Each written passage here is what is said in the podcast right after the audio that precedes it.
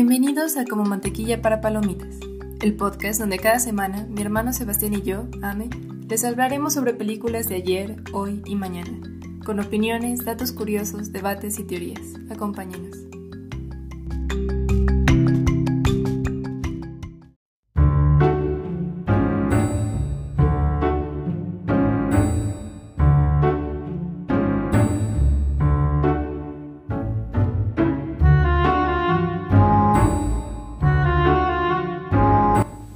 No lo parezca, mi hermano y yo no hemos visto las mismas películas. Por eso el día de hoy les traemos un versus de películas que yo jamás he visto contra una película que él jamás ha visto. Acompáñenos. Bienvenidos a Como Mantequilla para Palomitas. En esta ocasión, eh, pues ya les dijo mi hermana, vamos a hacer una dinámica de algo que ella no sabe ni siquiera que existe contra algo que ella ha visto que yo ni siquiera sé que existe, que es más probable que eso pase. Honestamente, la cantidad que, de películas que mi hermana ha visto es estúpidamente increíble. Perdón. O sea, Me hacen feliz, lo siento. si ustedes piensan en una película, probablemente a mí ya lo vio. Excepto esta. Ajá. Excepto la que sea que hayas traído. Entonces, ya les voy a hablar de una película alemana que sale eh, en estreno el día 20 de marzo.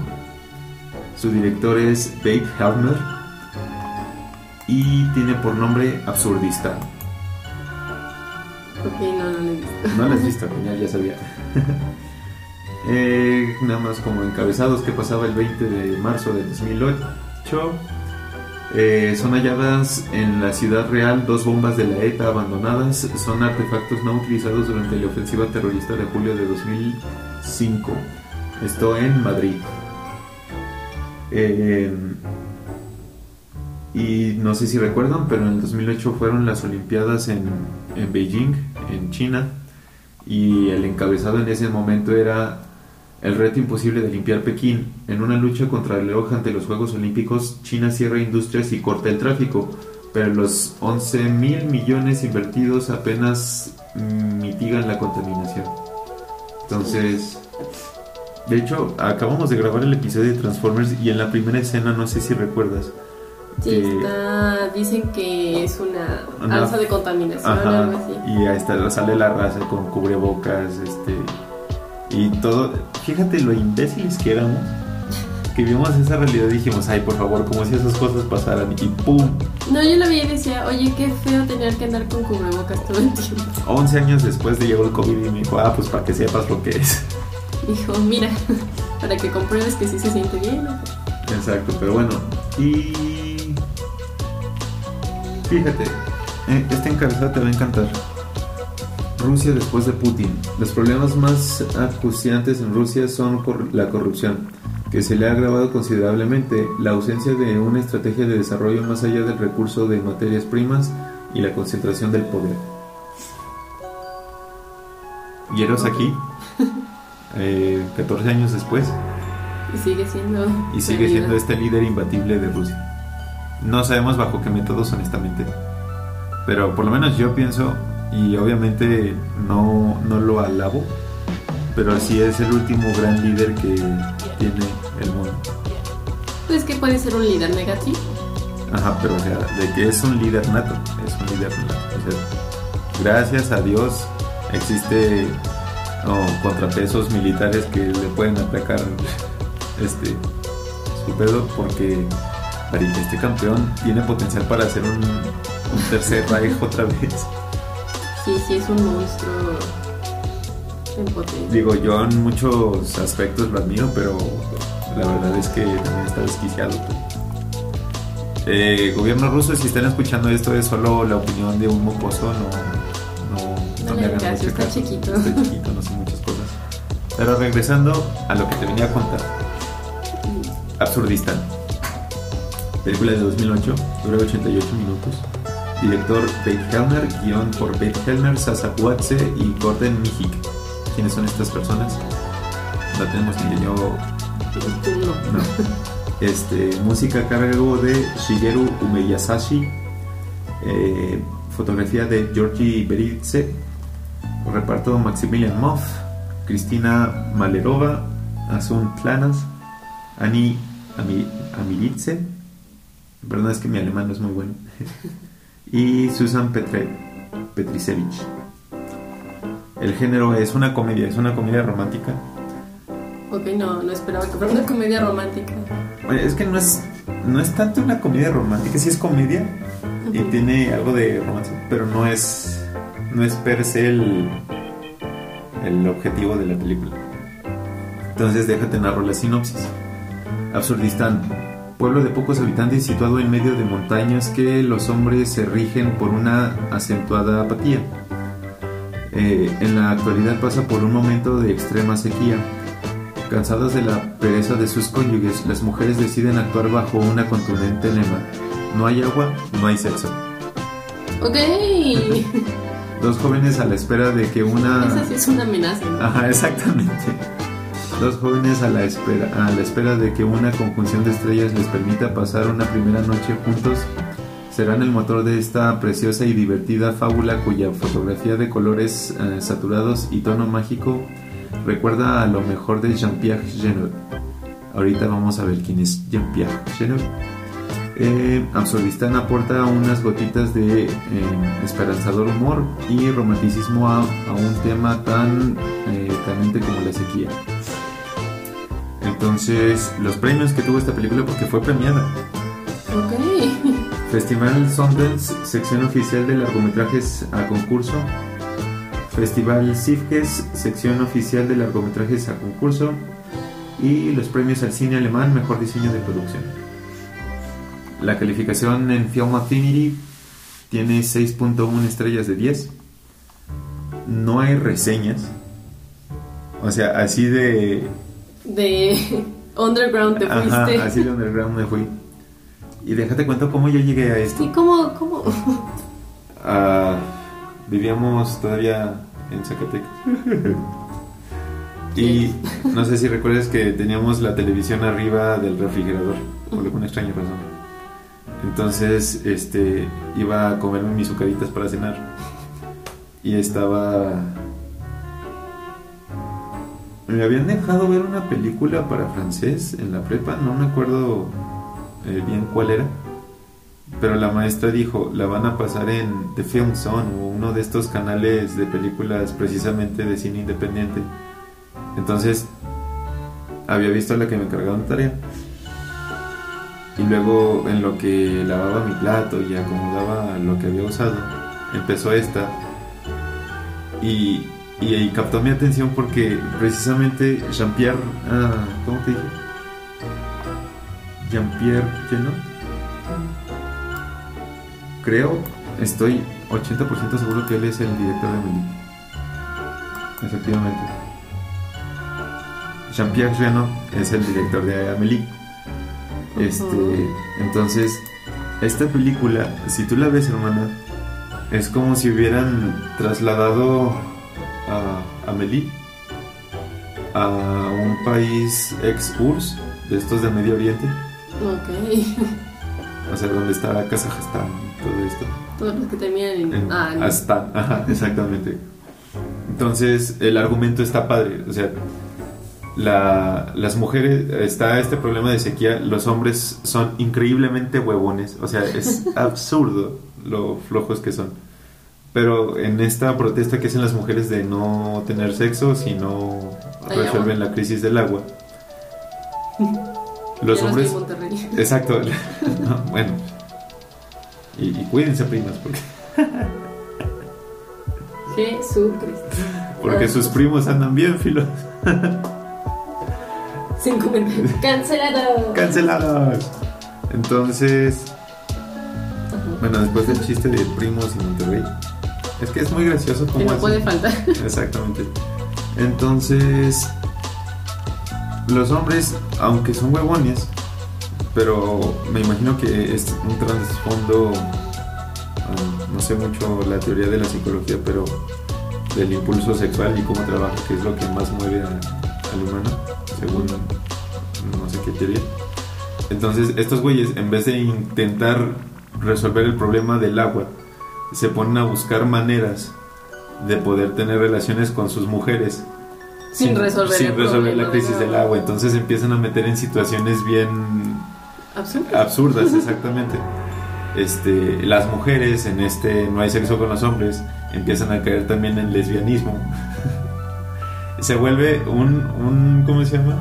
Una tragedia, no, no, no tragedia, no, una comedia romana donde hay horchatas y un montón de cosas.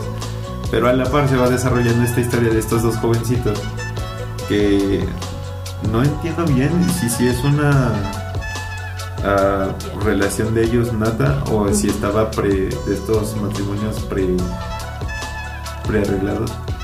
¿Arreglas? Ajá. Este, pero pues ellos sí se gustan y parece que sí se quieren. Y precisamente quieren realizar también su acto carnal. Pero, o sea, las mujeres del pueblo van jalando a la niña para que no le haga caso al muchacho. Y el muchacho sí quiere hacer algo respecto al agua. Pero nadie más Pero le hace nadie caso. más le hace caso, exactamente. Entonces Ay, no. se, se va moviendo en este tenor. Y te digo, o sea, involucrado Jean-Pierre Janot, te digo, sí tiene este vibe de Amélie.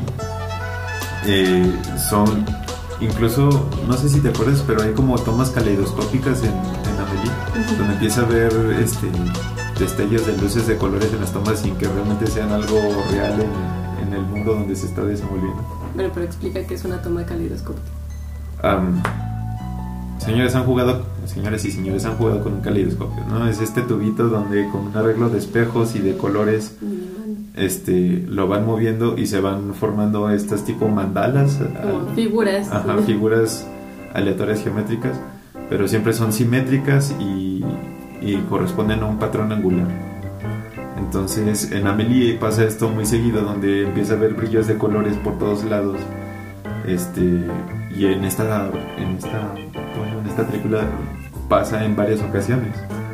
Entonces, este, la verdad está muy entretenida la película, sobre todo porque es una producción alemana que habla sobre un país ex URSS, ficticio obviamente, pero, o sea, Bien ah, podría suceder, o sea, dentro de su absurdo, pero sí, claro, claro, claro, claro. Incluso, o sea, es algo que hablaba con muchos amigos de los que, de las cosas que tú me enseñas sobre política y, y estructuras socioeconómicas y todo esto. Dentro de la familiaridad que hay entre países en vías de desarrollo como es Latinoamérica y parte del Medio Oriente, este, se siente un sentimiento de familiaridad. Son cosas que dices, claro, claro, yo puedo ver perfectamente que en una comunidad aquí cerca de la ciudad esto pueda pasar de igual manera. Sí, sí, te digo, o sea, digo, nos burlamos de Monterrey específicamente, pero todo el país el año pasado, en los últimos meses, tuvo un problema horrible con el agua. Entonces, suena como una solución muy estúpida y graciosa, pero no creo que nos falte demasiado para empezar a hacer cosas así. Es correcto. Este. Pero, bueno, o sea, si tienes la oportunidad, sí vela, porque la verdad sí está muy, muy cotorra. Creo que está en YouTube, no estoy seguro. Porque aquí, o sea, es de estas underground que ni siquiera. No, no veo dónde. dónde la puedo ¿Dónde ver. pueden verla? Exactamente. Mira, la- así de lo que estoy buscando, hay una página que se llama. ¿Qué libro leo? Pero esa es la novela escrita. Ujú. No es que no, no veo dónde, no. Si un día van a uno de estos mercaditos donde estén las películas este más raras que, que Que encuentren, a lo encuentren, mejor por ahí por ahí está. puede estar. En algún lugar debe existir.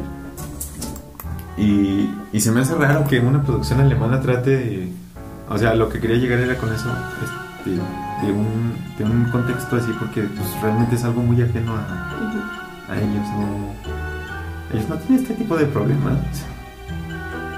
Pues no. Entonces, este, es, es con la que yo te salí y yo sabía que No le iba a haber visto. No, sí te fuiste muy underground. Ahora- Qué impresión.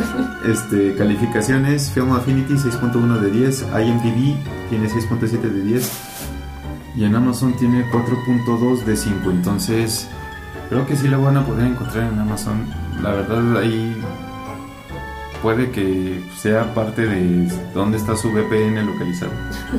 Pero bueno, esa es la película que yo sabía que tú no ibas a No, haber visto. Exacto. Entonces, venga, sorpréndeme. Ok, no creo que te sorprenda tanto, pero estoy segura de que no la has visto. Ok. Y yo voy a hablar de Gigante de 1956, Con la última película que realizó James Dean. James Dean, claro. Ahora te he obligado a ver las primeras dos que, que hizo, que son Al Este del Edén, que ya hablamos. Rebelde sin causa, que se merece su propio Episodio. episodio. Super película. A mí me gusta mucho más. Con todo y esta maravilla que es, ¿cómo se llama? Al Este del Edén. Al este del Edén. A mí me gusta más Rebelde sin causa. Obvias razones. A mí mi favorita sí es Al Este del Edén, pero Rebelde sin causa cada vez que la veo me gusta más, o sea, entiendo cosas que no había querido entender la primera vez que la vi. Porque la cosa con películas que se hicieron hace tanto tiempo es que sí tienes que estar muy consciente de el momento en el que se hicieron, o sea, como dices tú cuando mi mamá dice algo políticamente correcto, era otro México. Ah, sí, es O sea, que mi mamá era es, otros tiempos. mi mamá es experta en aventarse ese tipo de O comentarios. sea, nunca lo hace con maldad, nunca lo hace No. queriendo ofender. ofender a nadie, pero sí volteo con mi hermano y le digo, "Eh, era otro México, era... Nos van a cancelar. Ahora, esta película en su momento fue de las que más había recaudado en la historia. También fue una película muy cara. La historia a grandes rasgos va del personaje de Jordan Benedict. Que Tiempo. ¿Esta salió antes o después de... de un tren llamado Deseo de Marlon Brando? Ah, mucho después sale. De hecho, una de las razones por las que James Dean decide actuar con Ilia Kazan en Al Este del Edén es porque James Dean era muy fan de la película Un tranvía llamado Deseo de Marlon Brando, que también dirigió Ilia Kazan. Sí, claro. Bueno, entonces el argumento de la película es que Jordan Benedict, in- interpretado por Rock Hudson, que en ese momento era el galán de Hollywood, Claro. dueño de una extensa hacienda, conoce en Maryland a Leslie, protagonizada por la siempre icónica Elizabeth Taylor, Ah, sí. y se casa con ella. Y en su estancia pronto se dan cuenta de las diferencias que les separan y tienen tres hijos. Ok. Ah, se encuentra petróleo en sus tierras y son presionados para convertir su hacienda ganadera en petrolera. Una actividad a la que se resisten al principio, pero finalmente prevalece el petróleo. Porque ¿Por qué? Estados Unidos. Porque Estados Unidos y Texas, Y. Texas, claro. sí, sí, sí. a Jet Brink, protagonizado por mi actor favorito de todos los tiempos, James Dean. Es un empleado de Benedict, muy conflictivo porque pues James James Dean, que termina siendo dueño de una parte de la tierra en la que luego encuentra petróleo y se vuelve muy rico, pero que se vuelve el dueño de un imperio es infeliz por la frustración que le provoca su amor por Leslie, la esposa de, de Jordan. Es- sí, sí es muy triste, o sea, porque tú ves que todo lo que hace es para Leslie, pero pues ella está enamorada de, de Jordan. Ahora, puede ser mi subjetividad, pero... Pero es lo mismo en, que en.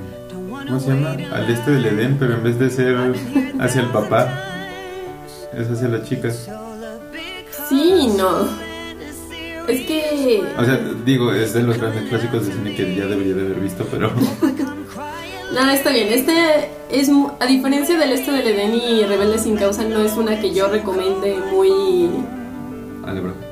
Sí, muy seguido porque es una película sumamente larga, o sea, es más larga que Avatar el Camino del Agua. Es más larga que. O es más o menos 2, del tiro. Que la. Dura 3 horas 20. Pues más o menos por ahí. Entonces sí es una película muy larga, no, No para cualquiera. no para cualquiera, sí se puede sentir pesada. Pero tiene...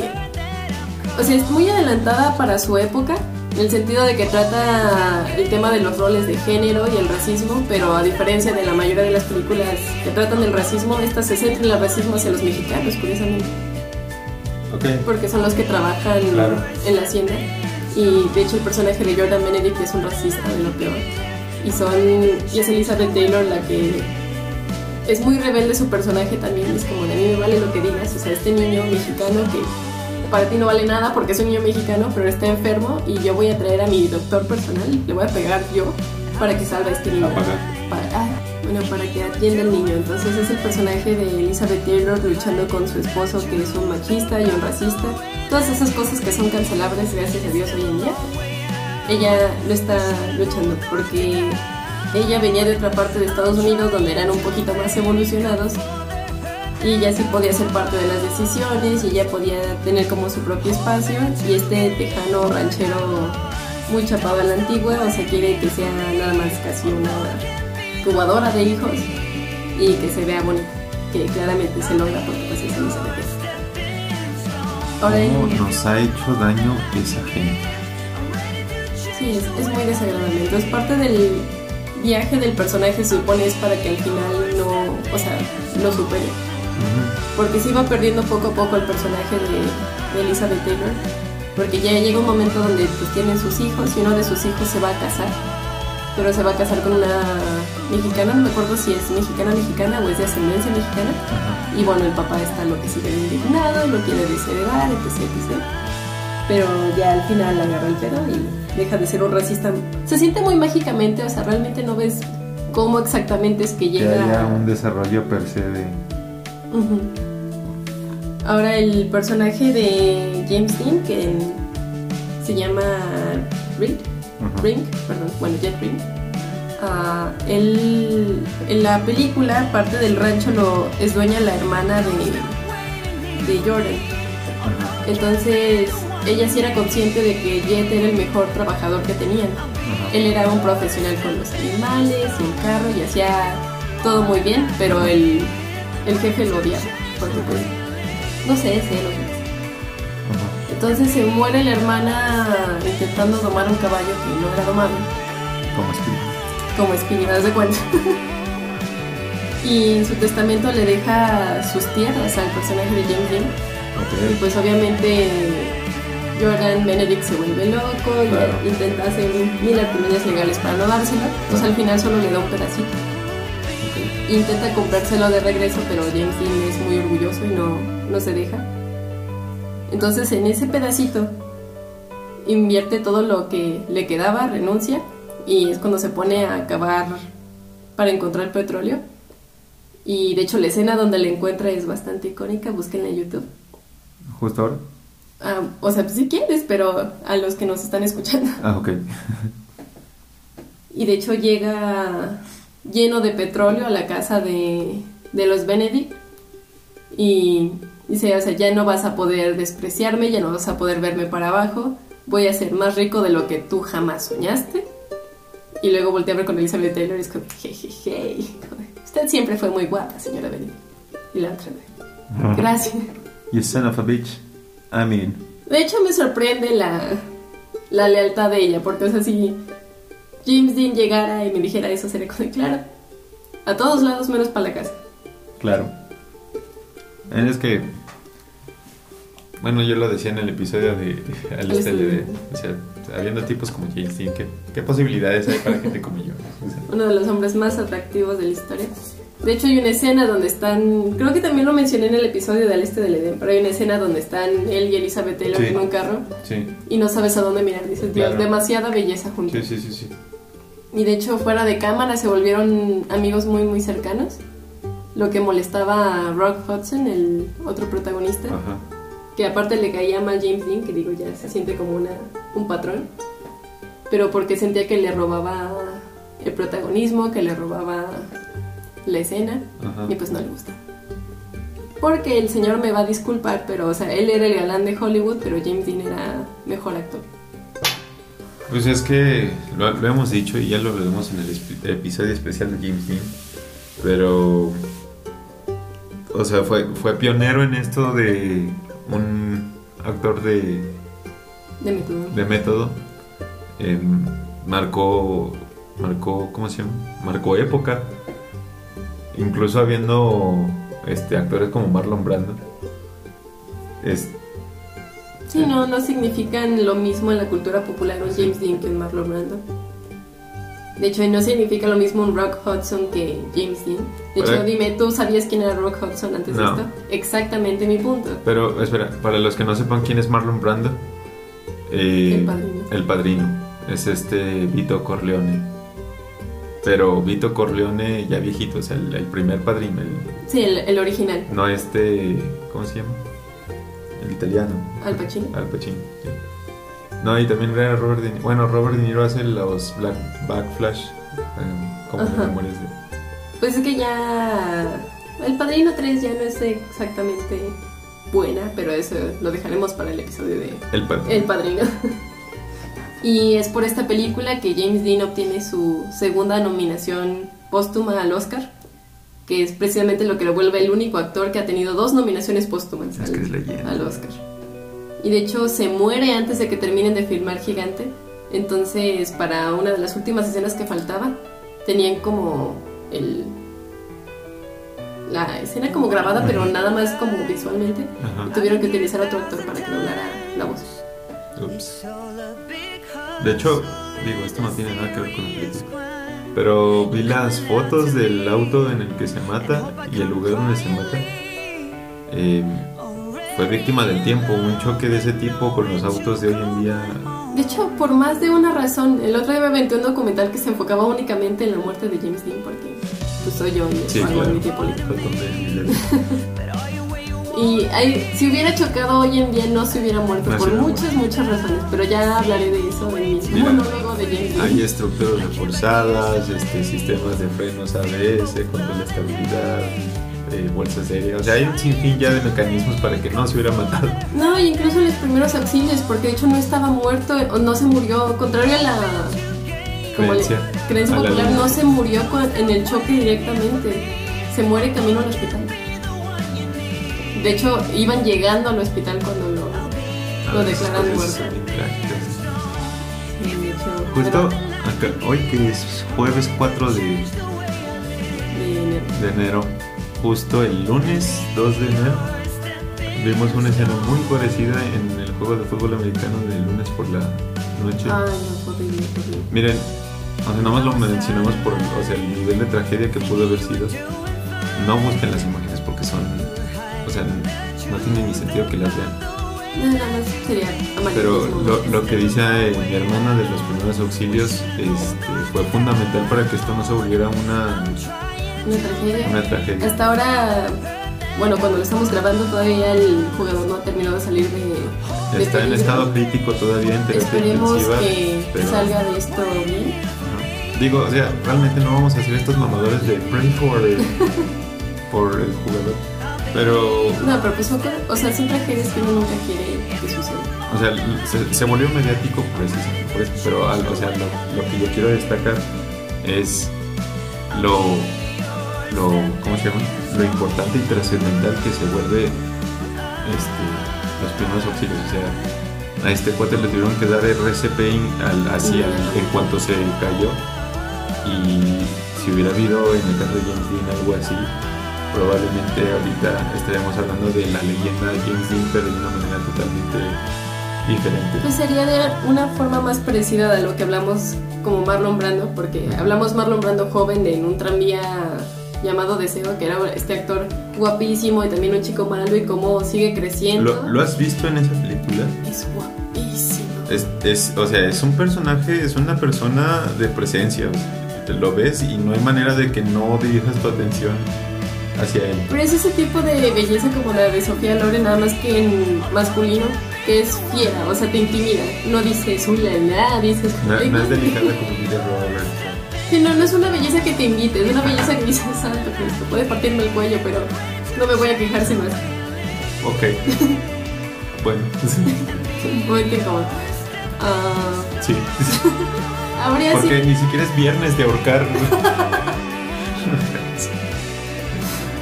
Pero no me refería a eso, o sea, ay, también tú lo llevaste por un lugar donde no te. Pues cuida mucho tus palabras porque ya sabes con quién estás hablando. Pero bueno, nada más para terminar, estuvo nominada a 10 Oscars. Madre Santa. Sí, o sea, estuvo nominado por Mejor Película, Mejor Director, Mejor Actor para James Dean, Mejor Actor para Rock Hudson, Mejor actriz de reparto para Mercedes McCambridge. Mejor guion adaptado. Mejor banda sonora en una película dramática. Mejor dirección de arte a color. Mejor diseño de vestuario color. Y mejor montaje. Ah, es que De las cuales nada más ganó mejor director, pero una película que está nominada a Todo. todas las categorías que existían en los Oscars en el 57. De hecho, está. que acabamos de decir en uno de los episodios que, que acabamos de grabar, este, a partir del 2009 se duplica la cantidad de candidatos, o sea, Si realmente eran muy poquitos los que nominaban. Entonces, era- entonces era ¿cuántos méritos tenías que hacer Ajá. para que te nominaran? Y que haya sido nominada en absolutamente todo. todo. Sí, de hecho la película visualmente es impresionante incluso para... Su tiempo. O sea, considerando su tiempo, ¿no? Sus recursos. Ajá, porque sí es una, un, como decíamos en Maverick, un landscape de Texas muy, muy impresionante. También sale uno de los personajes que aparece en Rebeldes sin Causa, uno de los actores, el, Ajá. el, cha- el otro chavito, también aparece en Gigante. De hecho, Como el tractorcito de Cars. Un segundo. Usan son los mismos actores en para todas todos. sus películas. sí, algo así. Pues es que eran los 50, no había la cantidad tampoco tan... no había el- Inmensa la de actores variedad que- y opciones que hay hoy en día. Es igual que las otras dos películas de James Dean, está en la considerada histórica, cultural y sumamente Eso importante. también está en la biblioteca. en la biblioteca de... Congreso. Pues es lo que te decía de James Dean. Hizo tres películas Y las y las tres- están sí, consideradas tesoro nacional en Estados Unidos. Pues es que es, es icónico y es, es leyenda. O sea, las leyendas no se hacen nada más por Porque sí. porque sí. Entonces, o sea, sí recomiendo que la vean. De nuevo, los temas que trata, los trato desde también la perspectiva que vi en los 50. O sea, lo más progresistas que podían ser en los 50. Claro. Pero se agradece que mínimo alguien lo estuviera intentando. Sí les recomiendo que la vean. Nada más es una película, como mencionas, como El Padrino. Es una película seria, pesada. Entonces, o sea, tienen que estar en el ánimo adecuado para, para verla. Ujú. Si no, no es una película para palomear, no es una película para No, nada sí, más. sí, hay que ponerle atención, hay que estar en el mood y tener el tiempo. Es más, es de estas cosas. Tómense un medio tiempo. Pueden irla viendo en pedacitos, o sea, pueden ver primero el romance inicial, luego cuando tienen su familia. Porque siendo esta historia, o sea, sí están muy marcados los actos. Me imagino, quiero creer. Sí, es- está muy marcado cómo va. Y de hecho, es que James Dean es tan icónico que si buscas el póster de gigante que hay ahorita, aunque él no es el protagonista, protagonista, él es la mitad del póster, su cara es la mitad del póster. Ah, es que vean, es como el Charles Leclerc. de- Sí, todavía. Ay, bueno, no sé, ya. Sería complicado. Esa pueden HBO rentarla Max. en YouTube. Creo que no está en HBO Max, están las otras dos, pero no es ¿Segura? gigante. En un momento se los confirmo, gente. A ver, pero es que ya subieron todas las clásicas en, en HBO. Sí, pues por eso. nada- antes nada más estaba el este del Edén y ya Ajá. luego subieron también Rebeldes sin causa. Pero según yo no es. Porque también está Casablanca, Ciudadano Kane. Están todas estas que. ¿No? ¿No? Ah, come on, man. Pero pueden retarla en YouTube, también pueden retarla en Amazon, si mal no recuerdo. Porque cuando caí en mi obsesión con Dean, Claro. Estaba buscando donde quiera que pudiera Claro. encontrarla. Claro, claro. Ok, raza, pues entonces. Este. También pueden verla en Apple TV. Bueno, rentarla en Apple TV. Entonces, para los que tengan este, la facilidad de ver la del este del Edén, este, ya saben dónde la pueden ver. La de Absurdistán, sí van a tener que hacer una labor de búsqueda si es que les interesa. Sí, si la encuentran, Pásenos el dato. pásenme el dato, yo no la he visto, tengo que verla. Ah, bueno, pues en Google, ¿no? Ponen como Absurdistán, película completa. Y puede que sí se Pero bueno, eh, síganos en nuestras redes, amigos. Esperamos este ya poder subirlo a YouTube. Este, los queremos, les mandamos un abrazo y hasta la próxima. Hasta la próxima.